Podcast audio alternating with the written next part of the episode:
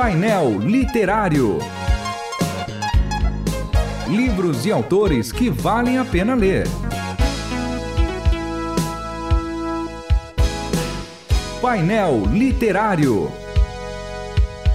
Sejam todos bem-vindos mais uma vez à Rádio Transmundial. Esse é o painel literário e mais uma vez eu recebo aqui o pastor Luiz Saião. Agora sobre um outro livro. Esse é mais recente do que o que a gente já fez outra hora, né? Que é o Sermão do Monte, a Chegada do Reino.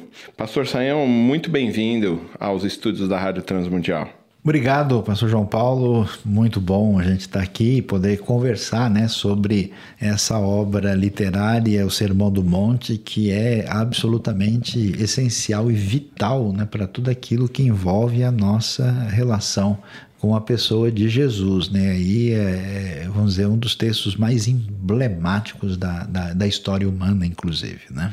Entender direitinho o Sermão do Monte, do capítulo 5 ao 7, né, de Mateus, é, ele, ele também vai direcionar toda a, a, nossa interpretação do Novo Testamento? Ele é tão importante assim? Olha, é, é importante demais. Por quê? Porque uh, Jesus faz uma série de coisas, há uma série de relatos sobre o significado da pessoa de Jesus e você tem o que a gente pode chamar dos discursos de Jesus, que em Mateus, inclusive, são cinco discursos. Né? E ah, o que, é que acontece? Jesus surge em que cenário? No cenário em que os judeus estão aguardando o cumprimento de profecias do Antigo Testamento que envolve a época do Messias, num, num dos momentos mais conturbados da história de Israel sob o jugo romano.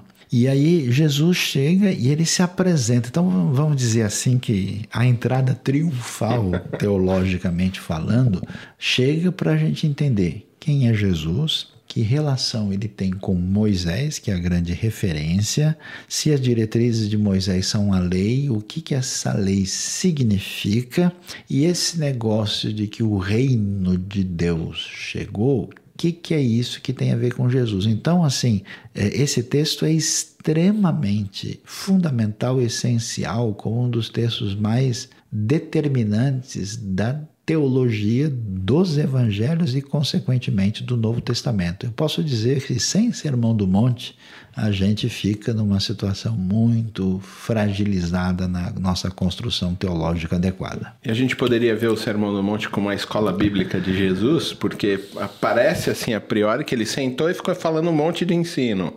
Mas não foi num dia só. Foram vários ensinos que foram compilados aí, vários discursos, né? Com certeza, a gente até alguns sugere, né, que é, é o relato do, dos retiros espirituais de Jesus, porque você tem, né, uma edição menor do Sermão do Monte, que é chamado da planície, lá em Lucas 6, né? E aqui você tem, de fato, uh, um, um registro dessas falas principais do que significa o reino, do que significa ser bem-sucedido no reino e os seus desdobramentos em função dos aspectos mais importantes da vida e da fé. Então, eh, não é que Jesus sentou e falou tudo aquilo de uma vez só, né? Descarregou tudo em é, cima dos outros. Que a gente tem que entender que o evangelho é o trabalho editorial final daquilo que envolve, vamos dizer, na prática, um, uma pesquisa e uma coletânea de tudo aquilo que envolve a pessoa de Jesus com o seu ensino e os seus feitos.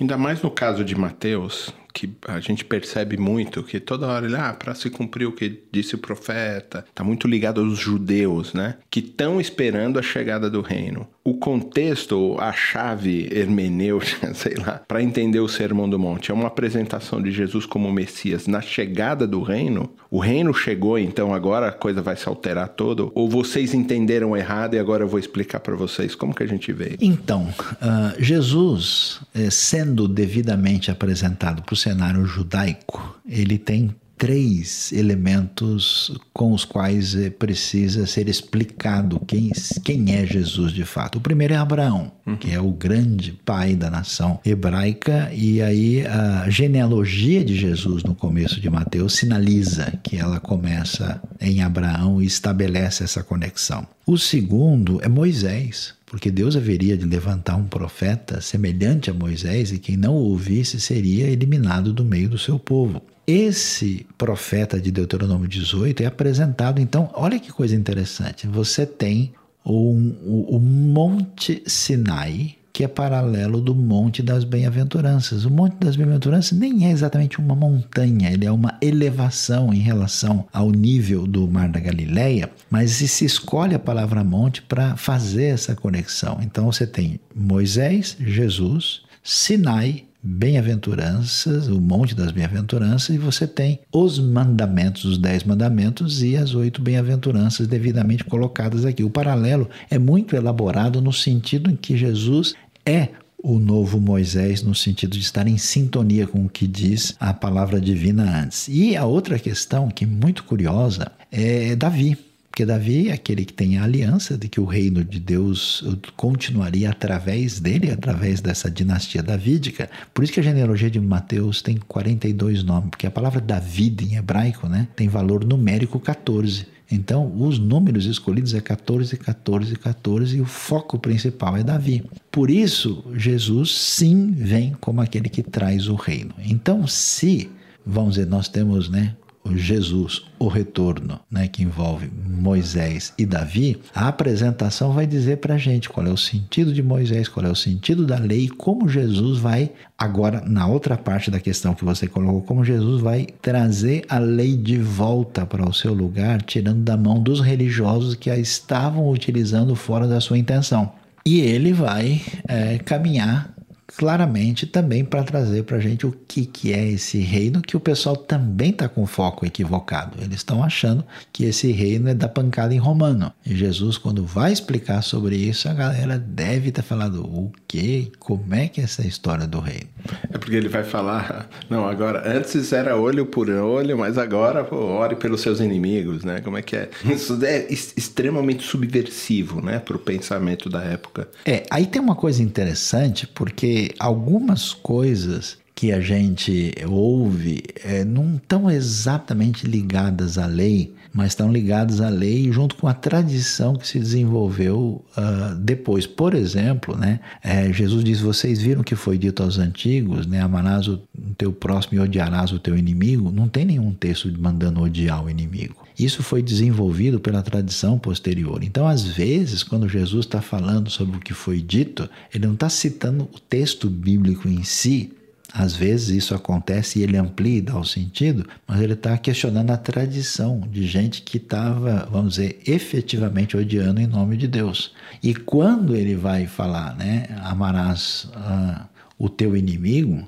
ele vai citar coisa que vem lá de Provérbios 25, né? Que você vai ver, a, a, você vai amontoar brasas vivas no seu inimigo. Se você vê o jumento do seu inimigo perdido, você deve ajudá-lo. Então, o Antigo Testamento tem isso pouco, mas Jesus vai dar uma ampliação. E, claro, para aquela religiosidade de justiça própria e que batia pesado em todo mundo, a galera pirou, falando: como assim? Eu estava esperando a minha espada aqui para cortar a cabeça dos inimigos e agora vem com essa tipo conversa. Tipo Pedro lá com Malco, né? Poxa vida, legal, corta é, a orelha do cara. É, essa pegada de sair cortando a orelha é, é, a nossa cara, né? E Jesus chega e fala, galera, não é por aí. Ah, o, o senhor dá, dá, dá, ótimos títulos aqui, né? O senhor sempre faz ligações assim, né? Bem rimadas, mas o senhor põe aqui como a oração do reino, quando vai falar sobre a oração e o sentido real disso. Jesus não está ensinando uma reza pra gente, né? Na oração. De jeito nenhum. E aí é que tá. A questão do reino, ela, ela pega fundo, porque as pessoas estão esperando um reino eminentemente político. E, e, por quê? Porque você vai resolver o problema da sociedade, do mundo, de Israel, né?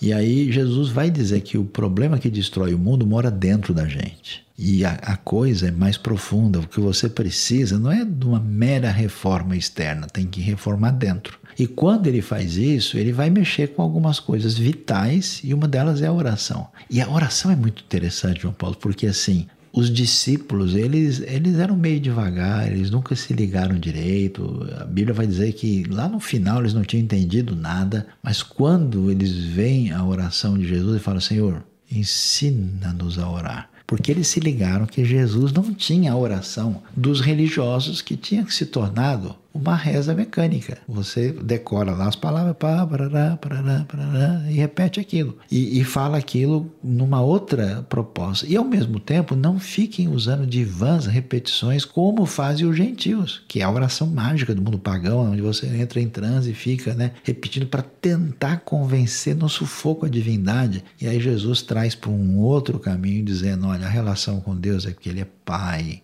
É uma relação de, uh, relação de proximidade, de intimidade, de conexão que a gente tem ainda mais profunda na família. Ele de é o, fé comunitária. De né? fé comunitária, porque... porque é o Pai Nosso. É. E aí você reconhece Ele no seu domínio lá em cima, você é, reconhece Ele na sua vida, que você abre mão do seu egoísmo e, e começa a desejar que a vontade divina aconteça aqui na Terra. Então, é uma, uma pegada muito profunda, né? Que sai de dois caminhos complicados, que é, ou melhor, três: o misticismo, o legalismo e o ritualismo. Então Jesus é top. A maneira dele orar realmente é um negócio é demais, muito, né? muito demais. Ai, meu Deus, acabou o tempo, professor. E agora? O que, que eu falo? Oh, Sente e chora, né? Sente e chora e eu. O choro do reino é um dos capítulos. O primeiro capítulo é o choro é, do reino, né? Então, isso que a gente chora muito, a gente né, convida o pessoal a conhecer, né? É Esse material de fato é muito útil e importante em dias, inclusive, confusos, né? A gente precisa, assim, o que, que é né, ser cristão e ser mais santo, João Paulo? É ser parecido com Jesus. E o jeito mais adequado aí o Sermão do Monte é muito especial porque é o âmago do ensino de Jesus para todos nós. Esse livro é muito rico. Muito. Eu participei das, das gravações do comentário e tudo. Me lembro até de chorar, de ouvir lá o senhor falando. Complicado. Falar, rapaz, é muito reino isso. É. Eu também super indico, entendeu? Esse livro para todo mundo, porque ele é muito prático. Ele tem a ver com a minha vida, né? O senhor faz assim o comentário e traz isso para a vida pessoal. Isso é muito forte, né? Você também pode encontrar na loja da Rádio Transmundial. Né? Pastor, muito obrigado.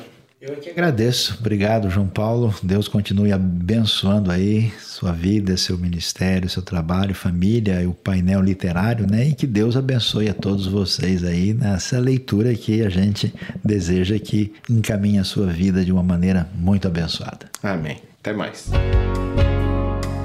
Você ouviu Painel Literário. Produção e apresentação: João Paulo Gouveia. Realização Transmundial.